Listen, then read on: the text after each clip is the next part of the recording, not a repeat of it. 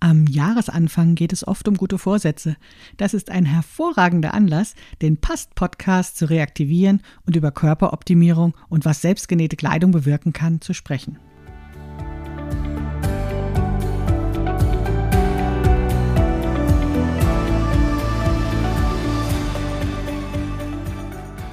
Hallo und herzlich willkommen zu Past, dem Podcast von Krafteln.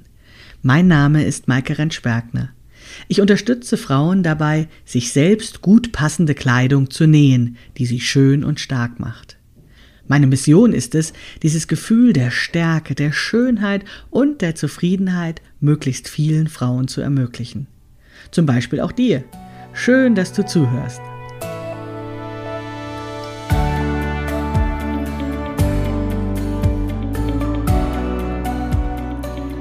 Ja, ich gebe es zu. Die letzte Episode des Past-Podcasts ist schon ziemlich lange her. Es war genauer gesagt am 22. Juni 2022. Das ist ein sehr schönes Datum. Das wurde auch noch ergänzt durch den Hinweis darauf, dass es eben die 100. Episode war, die Jubiläums, Jubiläumsepisode. Und dann habe ich tatsächlich aufgehört. Ich habe nicht aufgehört zu podcasten, sondern ich habe den Abschaffung der Problemzonen-Podcast ähm, weiter betrieben. Das war ein Interview-Podcast. Das hat mir dann einfach ein bisschen Spaß gemacht, mal was anderes zu machen. Aber jetzt habe ich gedacht, ähm, ja, Anfang des Jahres, jetzt ist 2024, es geht um gute Vorsätze. Wie wäre es denn, wenn ich den guten Vorsatz hätte, den Past-Podcast zu reaktivieren? Also herzlich willkommen zur Episode 101 des Past-Podcasts von Krafteln. Ja, ich beginne heute eben mit einem typischen Thema, was uns am Jahresanfang immer begleitet, und das sind die guten Vorsätze rund um den Körper. Jetzt ist es ja so, dass natürlich Krafteln eigentlich für Schnittanpassung und Passformoptimierung von selbstgenähter Kleidung steht. Aber hm, wenn du mich ein bisschen kennst, dann weißt du, dass meine Motivation, das Ganze zu machen, tatsächlich das Thema Körperakzeptanz ist. Also ich sehe die gut passende Kleidung als ähm, eine Chance, den Körper mehr anzunehmen. Denn in dem Moment, wo wir gut passende Kleidung tragen, fühlen wir uns einfach besser, sehen besser aus und genau das ist mein Ziel. Ich möchte, dass Frauen sich gut fühlen, dass sie nicht mehr unter den angeblichen Problemzonen leiden. Und deswegen zeige ich ihnen, wie sie für sich selbst gut passende Kleidung nähen können. Denn ich habe selbst erlebt, dass gut passende Kleidung eben ein Weg zu einem guten Körpergefühl ist und deswegen mache ich eben das Ganze. In der Krafteln-Akademie, in der wir eben Schnittanpassung und Passformoptimierung unterrichten, werden wir aber in Zukunft das Thema eben noch etwas weiter fassen. Wir haben ja letztes Jahr, also 2023, das sehr erfolgreiche große Festival Rotes Kleid gemacht. Und das hat uns gezeigt, wie gut das bei euch ankommt, wenn wir eben diese Themen noch etwas weiter fassen, welche spannenden Menschen wir noch dazu nehmen können und welche ja, Themen wir zu Workshops oder Kursen machen können, die eben insgesamt unsere Mission unterstützen, eben ja, Frauen zu, zu helfen, sich weiter schöner und stärker und gut einfach zu fühlen. Und das machen wir zum Beispiel ab Ende Januar mit einem neuen Workshop mit einer neuen Dozentin, die eben für die Krafteln Akademie ihr Thema anbietet. Das ist die Fotografin Susan Kraul. Denn schöne Fotos sind auch ein super Weg, um sich schön zu fühlen. Und deswegen gibt es jetzt den Schöne Fotos Workshop in der Kraftel Akademie, der am 27. Januar, glaube ich, startet, also Ende Januar, und für den du dich jetzt schon anmelden kannst. Ja, kommen wir aber zum heutigen Thema. Heute geht es, wie gesagt, um die guten Vorsätze und die Frauenzeitschriften und viele andere Medien erinnern uns tatsächlich daran. Falls wir die jetzt noch nicht gefasst haben sollten, dann sollten wir das jetzt mal schleunigst tun.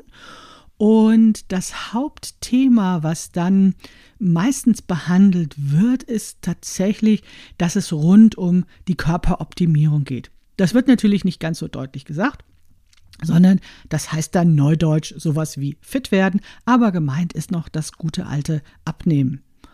Und ähm, ja, vielleicht ein Hinweis vorneweg. Du kannst natürlich machen, was du willst. Mich interessieren eher gesellschaftliche Trends und wie diese auf uns wirken. Deswegen meine ganz deutliche Ansage, es spricht absolut nichts dagegen, dass du dir etwas Gutes tust, dass du auf deine Gesundheit achtest und dass du auch gute Vorsätze hast und ähm, dein Verhalten änderst und jetzt irgendwas tust, um fit zu werden. Mir geht es eben darum, wie diese ja, Themen in unserer Gesellschaft präsent sind und was diese mit uns machen. Denn ich bin der festen Überzeugung, dass wir vorsichtig sein müssen, denn da gibt es ziemlich viele Interessen dahinter, die eben diese Medien befüttern und die meinen das eben alle nicht unbedingt gut mit uns. Ich habe nicht so weit recherchiert, wie das dieses Jahr ist, habe aber mal ein Frauenzeitschriftsmedium äh, ja gegoogelt und war da bei der Brigitte.de, die wirbt oder damit oder hat als ähm, wichtige Artikel jetzt zum Jahresanfang eben fit ins neue Jahr fünf Abnehmtipps, die scheinbar reine Mythen sind. Aha, also ein bisschen Aufklärung und dann geht es aber doch wieder um äh, Abnehmen. und dann haben sie auch noch Abnehmen und Tee trinken, vier Tees, die wahre Fettverbrennungswunder sind.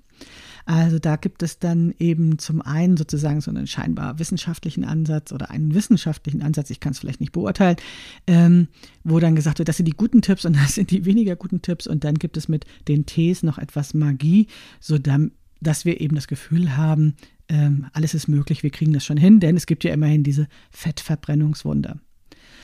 Ich will jetzt gar nicht die Brigitte de sozusagen als Schuldigen hinausstellen. Es gibt sicherlich ganz viele andere Medien, die das ebenso machen, denn das ist ein Riesending zum Jahresanfang. Immer wieder kommt das jedes Jahr, dass die Medien eben voll sind mit diesen, ja, Fit-Tipps und Abnehmen-Tipps. Ja, gerade was so diese ähm, dieses Sporteln am Jahresanfang betrifft, habe ich die Beobachtung gemacht, schon, ach, schon seit vielen Jahren und Jahrzehnten, dass sich die Schwimmbäder und Fitnessstudios dann doch recht schnell wieder leeren. Also ich gehe ja sehr viel schwimmen, allerdings nicht im Januar, weil mir da immer die Schwimmbäder zu voll sind. Und freue mich schon, das dann im Februar oder ja Mitte Februar dann wieder zu machen, ähm, weil dann sind eben die da, die auch sonst den Rest des Jahres da sind. Und die Frage ist jetzt, warum passiert das so? Also warum haben diese Appelle, die es zum Anfang des Jahres gibt, dann doch nur wieder so einen kurzfristigen Effekt? Ja, es ist eben gar nicht so einfach, Verhaltensänderungen zu machen, wirklich ja dran zu bleiben, wenn eben dieses Bedürfnis nicht aufgrund eines, sage ich mal, gesundheitlichen Notfalls oder eines wirklich strengen Bedürfnisses ist. Das liegt einfach daran, dass wir irgendwie ja doch vielleicht von den Couch Potatoes abstammen und auch schon öfters erlebt haben, dass es eben ja gar nicht so mit dem Leben zu vereinbaren ist, diese guten Vorsätze wirklich ja alle auf Dauer zu beherzigen. Und dann ist es eben schwierig, diese Motivation aufzuerhalten und na, dann gibt es wieder Platz im Schwimmbad. Deswegen finde ich, lohnt es sich da nochmal genauer hinzuschauen, was eigentlich dahinter steckt und warum wir doch jedes Jahr immer wieder Bock haben, uns darauf einzulassen oder zumindest das Gefühl haben, naja, wenn alle drüber reden, vielleicht ist ja doch was dran. So, deswegen will ich da nochmal genauer hingucken. Also, diese guten Vorsätze, die appellieren an uns und wirken deswegen, weil wir ein schlechtes Gewissen haben. Wir haben alle kollektiv in den letzten Wochen Völlerei betrieben. Und ich benutze jetzt bewusst dieses etwas altmodische Wort aus der Kirchensprache, aus der Bibel, ähm, weil wir ja eben ähm, zum Ende des Jahres eben auch viel in diesen christlichen Mythen rund um Weihnachten schwelgen und eben auch in der reichhaltigen Nahrung, in den Süßspeisen, in dem Weihnachtsessen und auch das wird ja, wie soll ich sagen, kollektiv betrieben. Also auch das wird ja eingeheizt von den Medien, wo dann äh, wochenlang eben nichts anderes im Radio läuft als Weihnachtslieder, wo im Fernsehen diese ganzen Weihnachtsfilme sind, wo es die Plätzchenrezepte gibt, wo ähm, jeder Discounter mittlerweile irgendwelche edlen Produkte zum Jahresende hat, die dann irgendwie besonders hochwertige Nahrung sein sollen. Also alles kulminiert zum Ende des Jahres auf diesen Höhepunkt hin, Weihnachten, der natürlich auch eine, ja, wie soll ich sagen, ein Konsumfest ist, wo doch auch eine ganze Menge dran verdient wird. Und wir wissen eigentlich schon, dass das alles ein bisschen übertrieben ist. Wir haben dann manchmal Bauchweh, liegen auf dem Sofa, reiben uns das Bäuchlein und ja, machen aber mit, weil irgendwie alle das so machen und weil es ja traditionelles Essen ist und ich nehme mich da auch nicht von aus. Also das ist ja auch schön, diese Familienrituale zu haben. Aber man hat so das Gefühl, dass eben nicht nur die Weihnachtsbäume immer früher aus dem Fenster fliegen, sondern dass dann auch ähm, ja immer früher sozusagen so ein kollektives Gespräch darüber entsteht, dass es doch ja sich um Völlerei handelt. Und diese Völlerei ist ja eine der Todsünden. Das heißt, das ist eine von den ganz, ganz schlimmen Sachen in dem Moment, wo wir uns eben dann auch wieder in dieser Terminologie bewegen und das Sünde nennen oder Völlerei nennen, dann bekommen wir ein schlechtes Gewissen. Dann fühlt sich das auf einmal alles gar nicht mehr so hübsch und ja, kuschelig an. Und das ist auch durchaus gewollt. Also Anfang des Jahres heißt dann so, jetzt hast du dich genug ausgeruht, jetzt geht es wieder darum, fit zu werden. Und ich sagte ja schon, dass auch da Interessen dahinter sind, weil im Prinzip ist das ja total unlogisch, ne? uns zum Mästen und uns zum Konsum und zum, zur Völlerei aufzurufen im Dezember und dann Anfang des Jahres ähm, eben zu sagen, so, das war jetzt, war es jetzt aber, jetzt kommt wieder was anderes. Und das liegt daran, dass eben dann auch wieder Geld mit uns verdient werden kann. Also in dem Moment, wo wir eben dann motiviert werden, etwas für unseren Körper zu tun, geht es darum, dass wir wieder fit werden. Und zwar fit im Sinne von leistungsbereit, dass wir gute ArbeitnehmerInnen sind, um eben ja möglichst gesund und munter und kräftig eben unsere Arbeit zu tun. Und ganz nebenbei kann eben mit diesem, ja, mit diesen Produkten, die uns angeboten werden, damit wir wieder fit und leistungsbereit werden, kann eben auch nochmal eine ganze Menge Geld verdient werden. Und ähm, ja, wer sind das eigentlich, diese Industrien, die an uns Geld verdienen? Ich nenne das im weitesten Sinne die Schönheitsindustrien, wobei das wirklich ein ganz, ganz breites Bündnis ist. Das beginnt tatsächlich mit diesen Abnehmgeschichten. Das geht dann über Schönheitsoperationen, über Nahrungsergänzung oder überhaupt Nahrungsmittel. Und ähm, ja, nicht zuletzt dann die Medien, die eben auch noch ihre, ähm, ihr Geld damit verdienen, indem sie darüber schreiben. Und da sind wirklich sehr, sehr viele ja, Unternehmen dran beteiligt und damit werden gute Umsätze gemacht. Das heißt, wie soll ich sagen, gerade in diesem Widerspruch, also in diesem sehr nahe zusammenliegenden Konsumaufrufen von Weihnachten und dann eben Neujahr, finde ich sehr deutlich zu erkennen, dass da ein bisschen Schabernack mit uns getrieben wird. Also wir werden erst zur Völlerei aufgerufen und dann sollen wir das Ganze wieder losgeben und für beides sollen wir auch noch Geld ausgeben. Ja, ist natürlich eine super Sache. Damit äh, kann man wirklich viel Geld an uns zu verdienen. Es wäre ja doch zu einfach, dann, dann, zu sagen, okay, vielleicht kann sich da die Leute ja auch ein bisschen selbst regulieren und können irgendwie entscheiden, wie viel sie oder wie wenig sie essen wollen oder wie viel oder wie wenig sie sich bewegen wollen. Aber anscheinend können wir das nicht und deswegen wird da eben so viel drüber gesprochen und ja, so viel Geld dann auch an uns verdient. Und das ärgert mich. Ihr kennt ja vielleicht mein Buch Abschaffung der Problemzonen. Ich bin der festen Überzeugung, und das habe ich dort auch sehr genau beschrieben, dass diese Problemzonen, diese Probleme uns eingeredet werden. Das man das uns einfach erzählt. Und weil wir eben gefallen wollen und weil wir dazugehören wollen, machen wir eben diese ganze Sache mit. Und ich beobachte, dass das mir und auch anderen Frauen oder Menschen nicht gut tut. Und deswegen habe ich für mich entschieden, ich steige da aus. Ich habe nämlich rausgefunden, und das ist jetzt echt keine, ähm, wie soll ich sagen, großartige Erkenntnis, dass wir den Körper weitaus weniger verändern können, als uns weiß gemacht wird. Ich beobachte ja nicht nur meinen Körper, sondern ich habe ja hunderte von Kundinnen, tausende von Kundinnen, die in den letzten Jahren eben ja, sich mir gezeigt haben und denen ich geholfen habe, sich für sich selbst gut passende Kleidung zu nähen.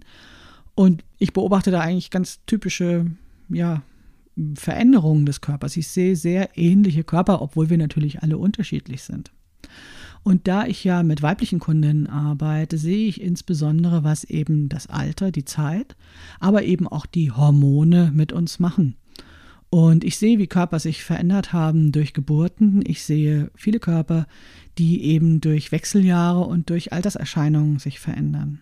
Und das sind jetzt keine Veränderungen, die irgendwie auf Völlerei äh, resultieren, sondern das ist das ganz normale Leben. Das ist das, was uns eben passiert. Und genau diese Veränderungen, diese körperlichen Veränderungen, die können wir berücksichtigen, wenn wir gut passende Kleidung für uns nähen wollen. Das äh, funktioniert tatsächlich nicht so gut mit Kaufkleidung, weil man da oftmals den Eindruck hat, dass diese eben für bestimmte Figuren eben designt sind, für jugendliche Normkörper und wenn dann irgendwie der Wechseljahreskörper kommt, der ganz anders aussieht, dann passt das auf einmal gar nicht mehr so rein. Aber ich sehe das ja eben als Chance. Dann nähen wir uns eben unsere Kleidung selbst und dann passt das eben auch gut. Dazu möchte ich in einer der nächsten Episoden dann auch noch mehr berichten. Das heißt, wenn ich jetzt ähm, zum einen sage oder akzeptiere, dass ähm, wir tatsächlich Körper viel weniger verändern können, als uns weiß gemacht wird, und eben dann auch sehe, was wir erreichen können durch selbstgenähte, gut passende Kleidung, dann komme ich zu dem Schluss, in gut passender Kleidung sieht jede Figur gut aus. Ja, das ist einfach so.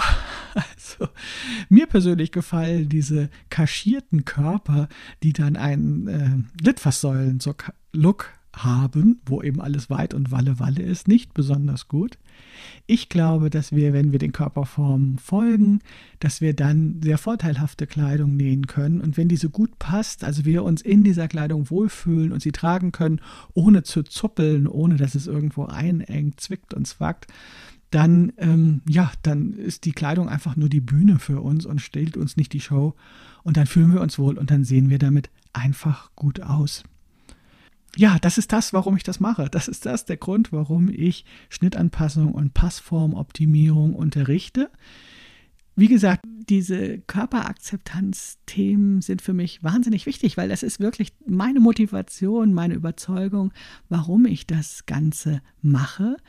Und das erläutere ich ja in meinem Buch ausführlicher. Ähm, das heißt Abschaffung der Problemzonen. Da gibt es übrigens auch eine Lesung am Donnerstag, den 11. Januar um 19 Uhr in der BH Lounge in Hannover. Auch dafür kannst du jetzt noch Karten bekommen, beziehungsweise du kannst sogar noch am Donnerstag, den 11. um 19 Uhr spontan kommen. Es gibt auch eine Abendkasse. Ja, und ähm, aus diesem Buch Abschaffung der Problemzonen möchte ich dir jetzt noch eine kleine Geschichte vorlesen, in der ich dir erzähle, ja, wie das eigentlich passiert ist, dass ich diese radikalen Gedanken in dem Buch Abschaffung der Problemzonen formuliert habe. Am 20. Januar 2012 stand ich vor einem Spiegel und schaute ungläubig auf das, was ich sah. Nachdem ich zwei Tage lang an einem nicht ganz unkomplizierten Mantel genäht hatte, probierte ich ihn zum ersten Mal an. Es war der taillierte, lange Mantel, von dem ich schon immer geträumt hatte. In meinen Träumen hieß er der Mary Poppins Mantel, obwohl ich gar nicht mehr genau wusste, wie der Mantel aussah, der sich Jahrzehnte davor beim Ansehen des Films in mein Gedächtnis gebrannt hatte. Im Spiegel sah ich, wovon ich lange geträumt hatte und was ich wirklich nicht für möglich gehalten hatte. Ich sah eine Frau, die in einem taillierten Mantel eine verdammt gute Figur machte.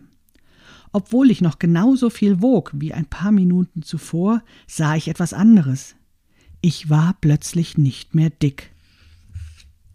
Das Problem, eine dicke Frau zu sein, hatte sich in Luft aufgelöst. Einfach, indem ich ein Kleidungsstück genäht hatte, das mir perfekt passte und mich ins Rampenlicht stellte, ohne mir die Show zu stehlen.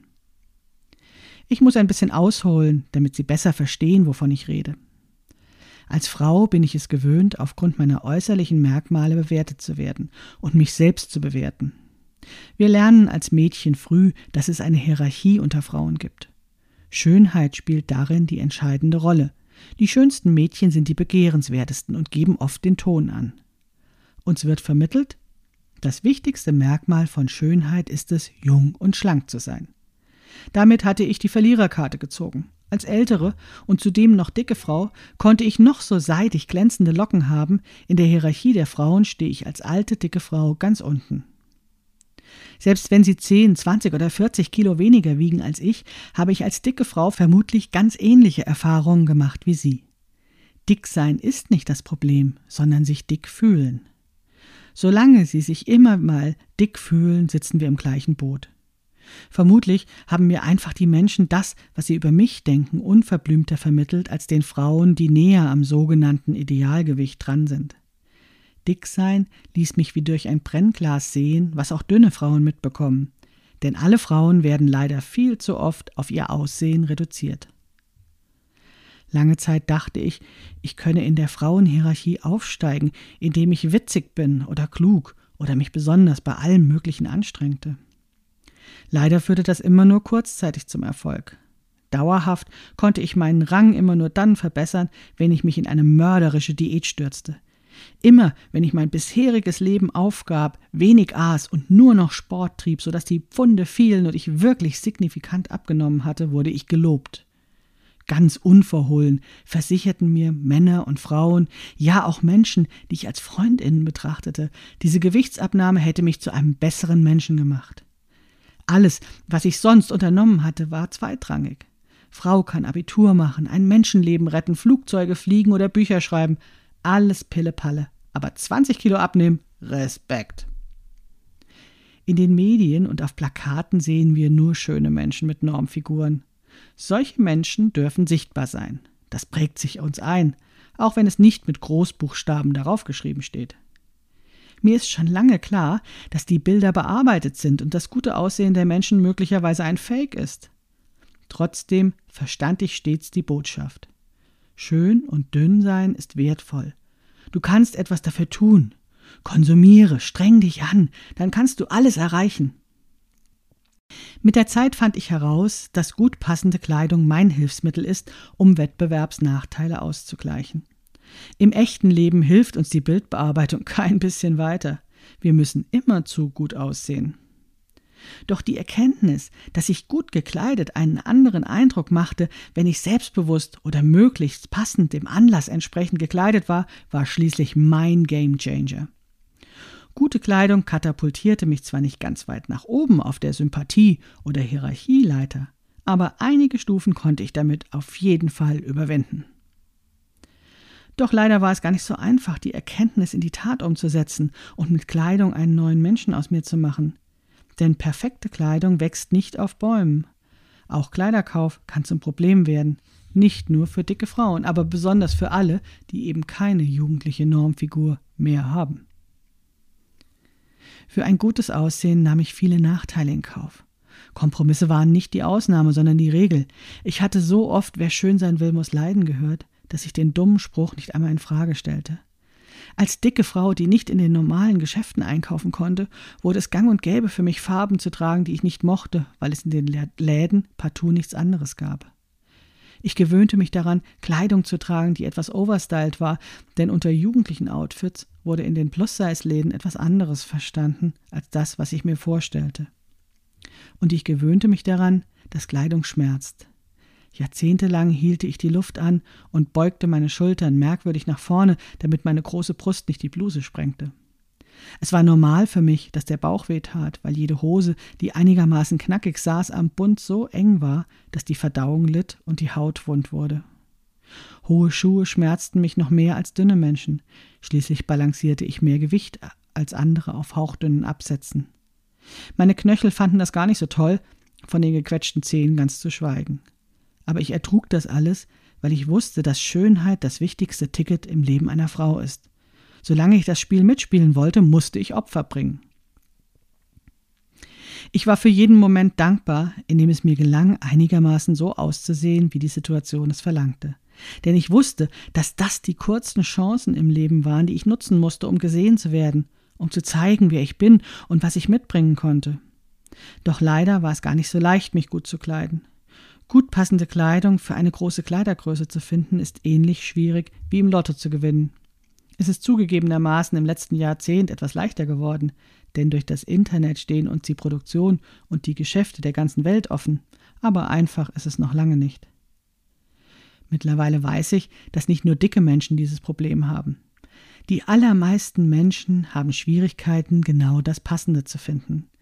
Wir müssen uns mit dem zufrieden geben, was in den Läden hängt, und kaufen es mangels Alternativen, selbst wenn große Frauen, die für Hosenbeine zu kurz sind oder kleine Frauen in der Kleidung schier versinken.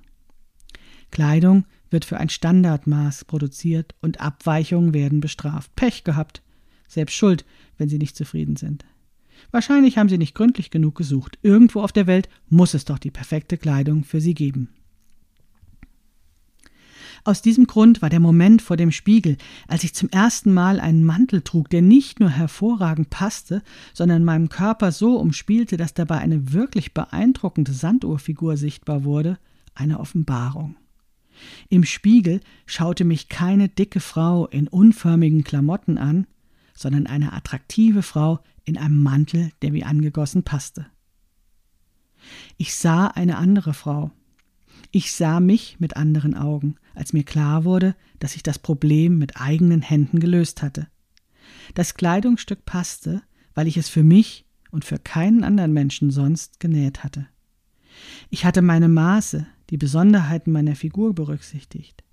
Statt diese Maße als zu viel im Vergleich zur Normfigur zu bewerten und mich dafür zu schämen, hatte ich diese Informationen einfach dazu genutzt, um etwas zu nähen, was mir passte. In Zeiten, in denen es normal ist, dass Kleidung am anderen Ende der Welt hergestellt wird, denken wir gar nicht mehr darüber nach, wie es sein könnte, wenn maßgeschneiderte Kleidung sich einfach richtig anfühlt. Stattdessen geben wir uns mit dem zufrieden, was uns angeboten wird, und glauben, es liege an uns, wenn etwas nicht gut aussieht. Als ich in den Spiegel blickte und begriff ich, nein, ich fühlte aus tiefstem Herzen, dass nun wirklich alles möglich ist und dass ich diese Veränderung mit eigenen Händen erschaffen kann. Ich hatte diesen Mantel selbst genäht. Ich war es, die mir eine zweite Haut verpasst hatte, die mich wie von Zauberhand zu einer imposanten Erscheinung machte. Die dicke, unzufriedene, wenig selbstbewusste Frau war weg. Im Spiegel sah ich diese neue Frau, die das ganze Leid rund um Schönheit und Schlankheit einfach weglachte, weil es für sie keine Rolle mehr spielte. Ich hatte diesen Mantel genäht. Fortan würde ich niemals mehr daran zweifeln, dass ich eine tolle Frau bin, egal was die Welt um mich herum erzählte. Ich kann mir einen ganzen Schrank voller Superheldinnenkostüme nähen. Das Problem, nicht das Richtige zum Anziehen kaufen zu können, das Problem, sich in den Umkleidekabinen der Welt hässlich, dick und vor allen Dingen selbst schuld an der Misere zu fühlen, war abgeschafft. Das Problem bestand gar nicht darin, dass ich dick war. Ich sah nur unförmig aus, weil es für mich schlichtweg nicht das Richtige anzuziehen gab. Die Kleidung, die ich vorher hatte, war falsch für mich. Das erkannte ich jetzt. Ich hatte mich jahrelang geirrt. Die Stimmen in meinem Kopf sagten mir schon immer, dass ich falsch sei und auch noch schuld daran. Ich hatte diese Stimmen niemals angezweifelt. Aber als ich den Spiegel sah, wusste ich, dass es großen Grund zum Zweifeln gab. Alles war tipptopp. Ich war genau richtig, so wie ich bin. Wenn ich in diesem Mantel eine derart gute Figur machen konnte, dann konnte es durchaus sein, dass alles, was ich in den letzten Jahren über mich als Frau gedacht hatte, schlichtweg Unsinn war. Vielleicht waren alle diese Probleme oder Problemzonen, unter denen ich seit Jahrzehnten litt, nur Lügen, die ich als Wahrheiten verinnerlicht hatte. Wenn wir für unser Aussehen die guten Noten bekommen und ich den nur dadurch erzeugten ersten Eindruck so leicht ändern konnte, was könnte ich noch alles ändern, wenn ich nun den Schlüssel dazu hätte? Ich hatte Kleidung vorher nicht so wichtig genommen, weil ich auf dem Jahrmarkt der Eitelkeiten bisher als dicke Frau ohnehin nicht mitspielen konnte doch jetzt standen mir auf einmal alle Türen offen, denn ich konnte nähen, ich konnte alles nähen, was ich wollte, und damit eine neue Frau erschaffen, die es vorher nicht gab. Ich hatte ein riesiges Problem gelöst. Ich ahnte nicht, dass daran noch mehr hängt, als ich zu diesem Zeitpunkt dachte. Ja, das ist eines der ersten Kapitel aus Abschaffung der Problemzonen. Wie gesagt, wenn du in der Nähe von Hannover wohnst oder in Hannover, dann komm gern am 11.01.2024 um 19 Uhr in die BH Lounge und äh, da lese ich noch ein bisschen mehr vor, da können wir uns austauschen darüber. Das würde mich sehr freuen. Ja, und wie du vielleicht merkst, für mich war tatsächlich diese selbstgenähte, gut passende Kleidung die Lösung. Ich habe gemerkt, dass das, was ich vorher über mich dachte, nicht stimmte. Es veränderte sich auf einmal alles. Und das ist der Grund, warum ich Kraftel mache und das ist der Grund, warum ich wieder mit dem Past-Podcast beginnen möchte weil es mir einfach wichtig ist, dass noch viel mehr Frauen dem, was sie denken und dem, was sie hören, überall durch die Medien und ja, durch die Gespräche mit anderen auch, dass sie das zumindest mal hinterfragen. Ich glaube fest daran, dass weil eben so viele Menschen an unserer Scham über unseren Körper so viel Geld verdienen können, dass es ein, eine gute Möglichkeit ist, aus diesem, diesem Hamsterrad der Selbstoptimierung auszusteigen, indem wir uns selbst gut passende Kleidung nähen.